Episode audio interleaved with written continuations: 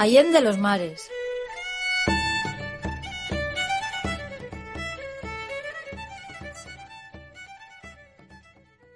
Pipes and drums of the Royal Scotch Dragoon Guards, by the right! Quick, march!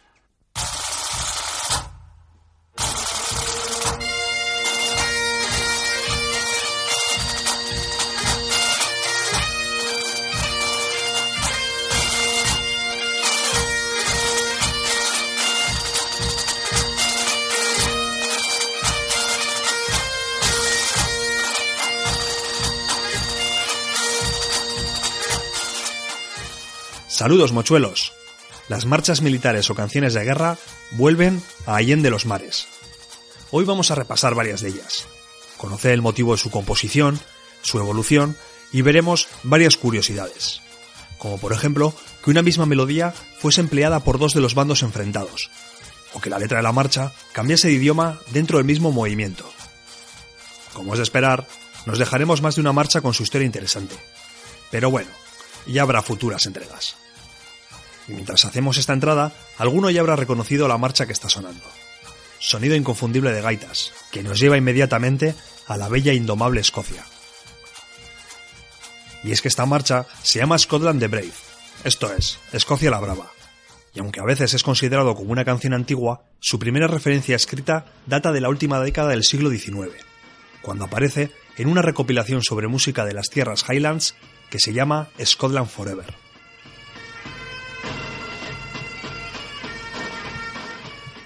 Lo cierto es que se desconoce quién es su autor original, y se cree que inicialmente se tocaba con la flauta que conocemos como whistle. Aunque la marcha recibió letra en los años 50 del siglo XX, su versión más conocida es la que es ejecutada con gaitas y tambores. Y es que los regimientos escoceses del ejército británico hicieron del sonido de sus gaitas una auténtica seña de identidad. Los soldados escoceses eran altamente estimados por su valor en el combate, los regimientos formados por Highlanders eran parte de la élite militar británica. El sonido de las gaitas no solo amedrentaba a los enemigos, sino que además infundía valor a los compañeros que iban a ser relevados. Aquí hay que señalar que Escocia no tiene un himno oficial. Normalmente, en las competiciones deportivas, el equipo escocés es representado con la canción de Flower of Scotland, aunque a veces es Scotland the Brave la que es reproducida. Una buena motivación.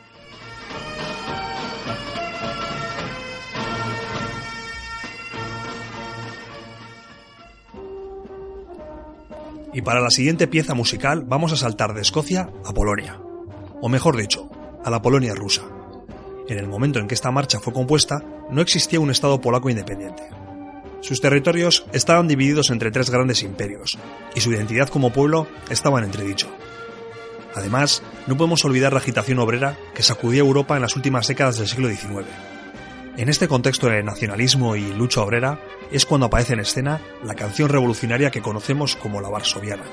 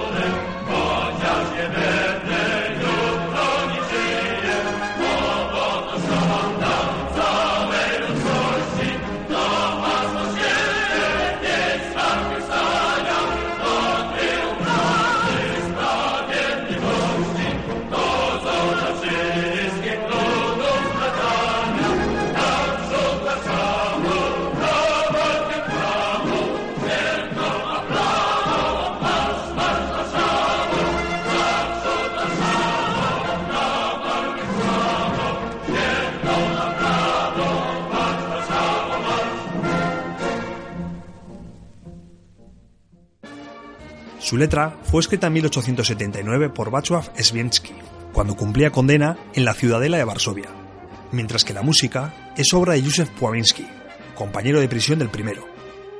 La poderosa melodía está parcialmente inspirada en la Marcha de los Suavos, una canción que conmemora un alzamiento polaco ocurrido previamente. La verdad es que la canción caló muy pronto. en apenas unos años ya se había hecho muy popular y ya había traspasado los círculos obreros y socialistas. Para entender un poco su mensaje, vamos a analizar su primera estrofa en castellano.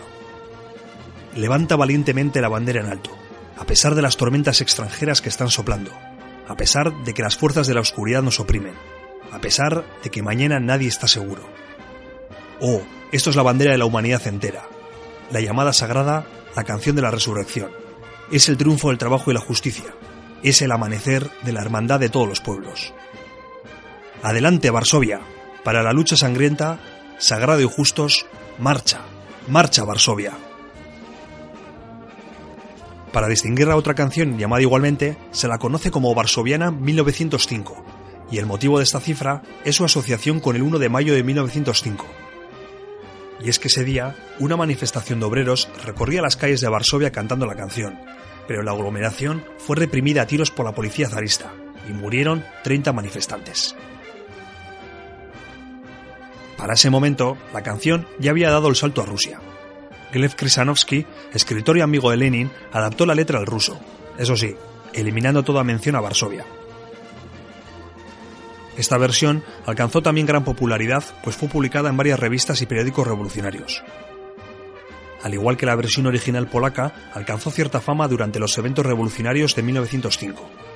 Más tarde, durante las revoluciones de 1917 es cuando alcanzó su mayor cota de popularidad y terminó siendo uno de los himnos del partido bolchevique. Y seguro que muchos mochuelos ya habrán reconocido la melodía y ya sabrán de qué canción vamos a hablar a continuación.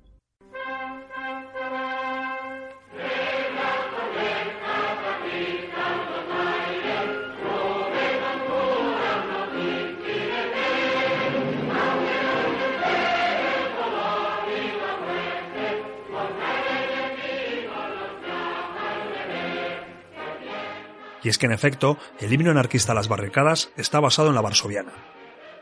Esta canción apareció por primera vez en noviembre de 1933, publicada en el periódico Tierra y Libertad de Barcelona, con el título de Marcha Triunfal y el subtítulo de A las Barricadas. La adaptación musical corrió a cargo de Ángel Miret, mientras que la letra fue obra de Valeriano Orobón. Según se cuenta, Alfred Sulte, un joven anarquista alemán, se encontraba de visita en Barcelona invitado por Orobón, al parecer, Sulte se estaba dando un baño mientras cantaba una versión alemana de la varsoviana, cuando de repente Orobón irrumpió en el cuarto de baño y pidió a su sorprendido invitado que le escribiese la letra.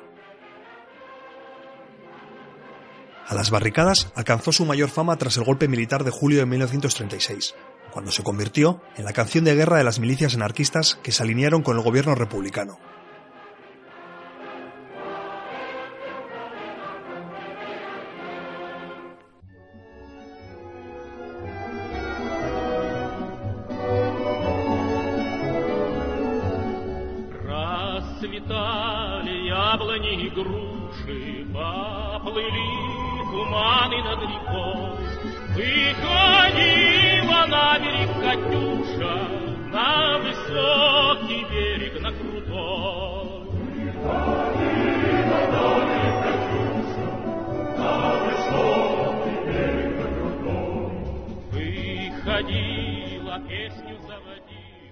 La siguiente pieza nos traslada hasta la Rusia soviética y hasta el drama que supuso en aquel país la Segunda Guerra Mundial, o Gran Guerra Patriótica, que es como allí es conocida. La canción trata sobre una chica que añora a su amado, quien cumple su servicio militar. Hablamos de Katiusa. Según la versión más extendida, Katiusa fue compuesta en 1938. La música se atribuye a Matvey Blanter, mientras que la letra corrió a cargo de Mikhail Isakovsky. Katiusa es el diminutivo cariñoso de Yekaterina, y lógicamente se refiere a la protagonista de la canción. Y tal fue su éxito entre los soldados soviéticos que dio nombre a los lanzacohetes BM-8, BM-13 y BM-31 Katiusa, que fueron empleados de forma masiva por el Ejército Rojo en sus ofensivas contra la Wehrmacht. Y además, esta canción ha tenido muchas versiones en varios idiomas. Hoy veremos dos de ellas. La primera, y quizás la más curiosa, es la cantada por los miembros de la División Azul.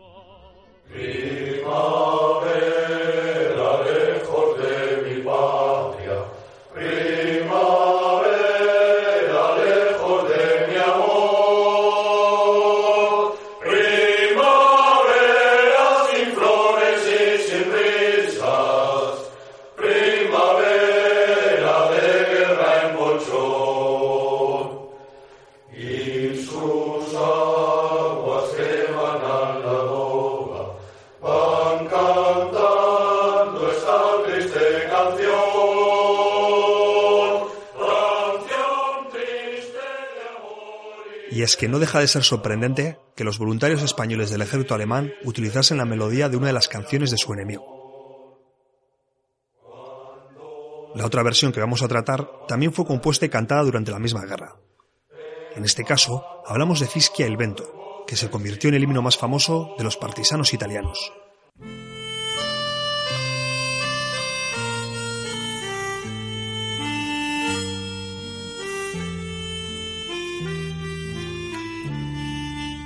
Fischia il vento, urla la bufera, scarpe rotte, pur bisogna andar a conquistare la rossa primavera, dove sorge il sol dell'avvenir, a conquistare la rossa. Como ya sabemos, Italia había formado inicialmente parte del eje.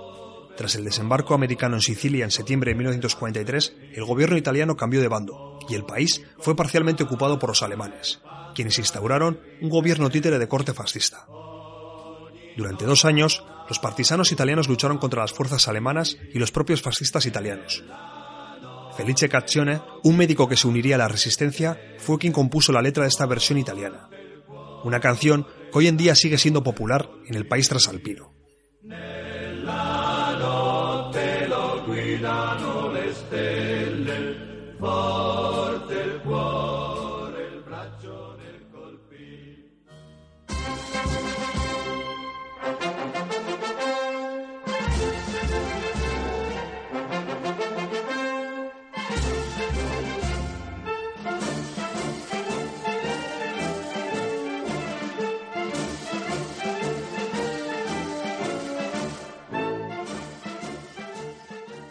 Y de Italia pasamos a España, un país que goza de un gran repertorio de marchas militares. En esta ocasión vamos a hablar de una marcha carlista cuya letra fue inicialmente en euskera, para terminar siéndolo en castellano, la Marcha de Oriamendi. El nombre proviene de una batalla librada cerca de San Sebastián en 1837, durante la Primera Guerra Carlista. Ese día, cerca del monte Oriamendi, las fuerzas liberales fueron derrotados por los partidarios de Carlos María Isidro. Según la leyenda, tras la batalla, los carlistas entraron en el abandonado campamento cristino, donde se hicieron con un buen botín de guerra, armas, artillería, uniformes y la partitura de una marcha militar. Al parecer, esta estaba compuesta por un músico inglés, pero no tenía letra. Los soldados carlistas pronto escribieron una letra para la marcha, letra que fue escrita en euskera guipuzcoano.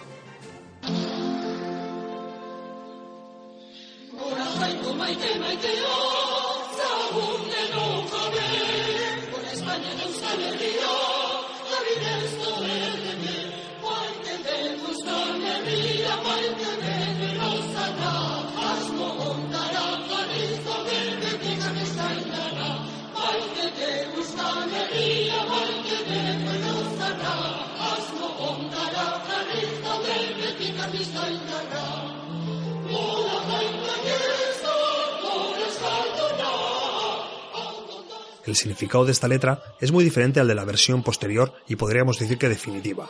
Y la verdad es que hoy en día suena hasta curioso. Vamos a traducirlo. Viva Dios queridísimo, tengámoslo todos por dueño. Vivan España y la Vasconia y el rey legítimo. Amamos la Vasconia, amamos sus viejos fueros. A esta idea están orientadas siempre las fuerzas carlistas. Viva Dios inmortal, viva el vasco, que tiene bien el mismo rey de España. Posteriormente se realizarían algunos arreglos musicales y se emplearía la letra escrita por Ignacio Balestena, un conocido carrista navarro. El castellano termina sustituyendo al euskera, del que solo se mantiene el vocablo aurrerá, que significa delante. Esta es la versión más conocida de la marcha.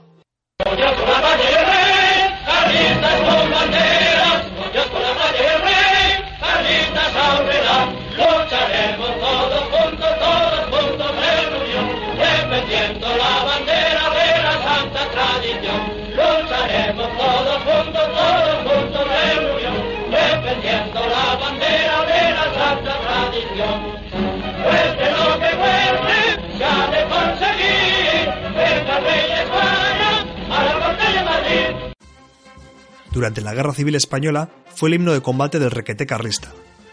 Por un decreto de febrero de 1937, el Oriamendi fue catalogado como canto de la autodenominada España Nacional, junto con otras canciones como el Cara al Sol Falangista y la Marcha Real. Eso sí, se hizo algunos apaños para modificar el mensaje. La estrofa que dice, cueste lo que cueste, se ha de conseguir, venga el rey de España a la corte de Madrid, fue sustituida por que los boinas rojas entren en Madrid, un mensaje más acorde con la poca voluntad del general Franco de restaurar inmediatamente la monarquía. Para la siguiente pieza vamos a cruzar el Atlántico para ir hasta Argentina, donde nos encontramos con la Marcha de San Lorenzo,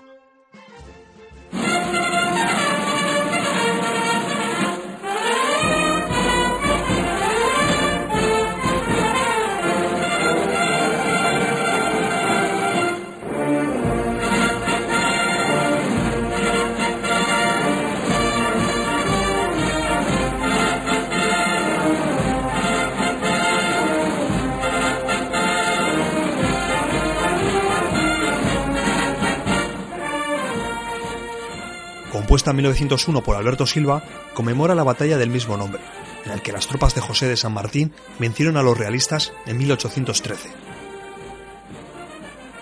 La marcha de San Lorenzo pronto fue declarada como himno oficial del ejército argentino, y no tardó en traspasar fronteras, principalmente porque la propia Argentina la regalaba como obsequio a gobiernos y ejércitos de otros países. Por ejemplo, al Reino Unido. La marcha de San Lorenzo fue reproducida durante las coronaciones de Jorge V e Isabel II, y hoy en día es normal escucharla durante el cambio de guardia del Palacio de Buckingham. También fue regalada en un gesto de amistad al ejército alemán durante la República de Weimar. Y es por eso que cuando la Wehrmacht alemana desfiló por el París recién capturado en 1940, lo hizo con los acordes de la Marcha de San Lorenzo, entre otras.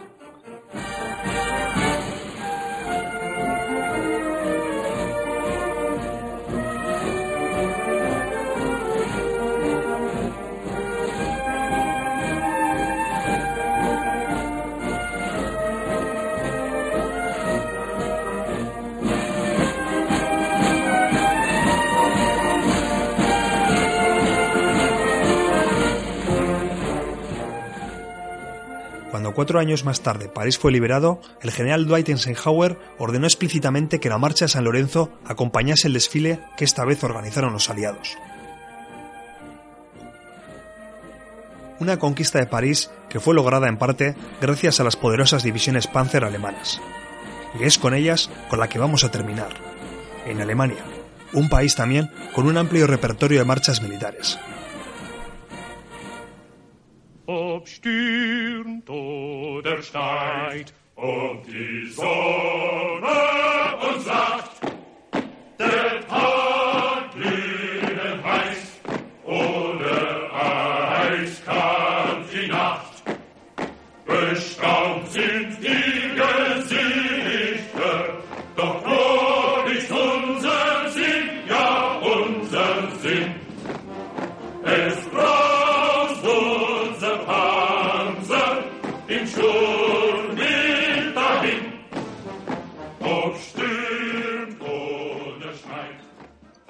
Esta que está sonando es la Panzerlied, la canción de los tanques. Fue compuesta en 1933 por el teniente coronel Kurt Biegle, en un momento en el que comenzaba un clandestino rearme alemán que violaba el Tratado de Versalles. Para componerla, Biegle se basó en una marcha ya existente de la Armada alemana. Cuando tres años más tarde se creó la Panzerwaffe, esta marcha fue adoptada por el cuerpo blindado. Veamos su letra. Ya truene o nieve o el sol no sonría, el día sea ardiente o la noche helada. Sucias de polvo están las caras, pero alegre el ánimo, alegre el ánimo. Nuestro panzer ruge adelante, entre el viento huracanado. Con atronadores motores, rápidos como el rayo, acometemos al enemigo dentro de nuestra coraza. Por delante de nuestros camaradas, solos en la batalla, luchamos solos. La marcha alcanzó cierta fama mundial debido a su inclusión en la película La Batalla de las Ardenas, donde es entonado por un grupo de tanquistas cuando son visitados por su superior. Esta versión que está sonando es precisamente la que aparece en el filme. Y con esta marcha de la Segunda Guerra Mundial cerramos esta recopilación con la promesa de que se hará una nueva. Agur.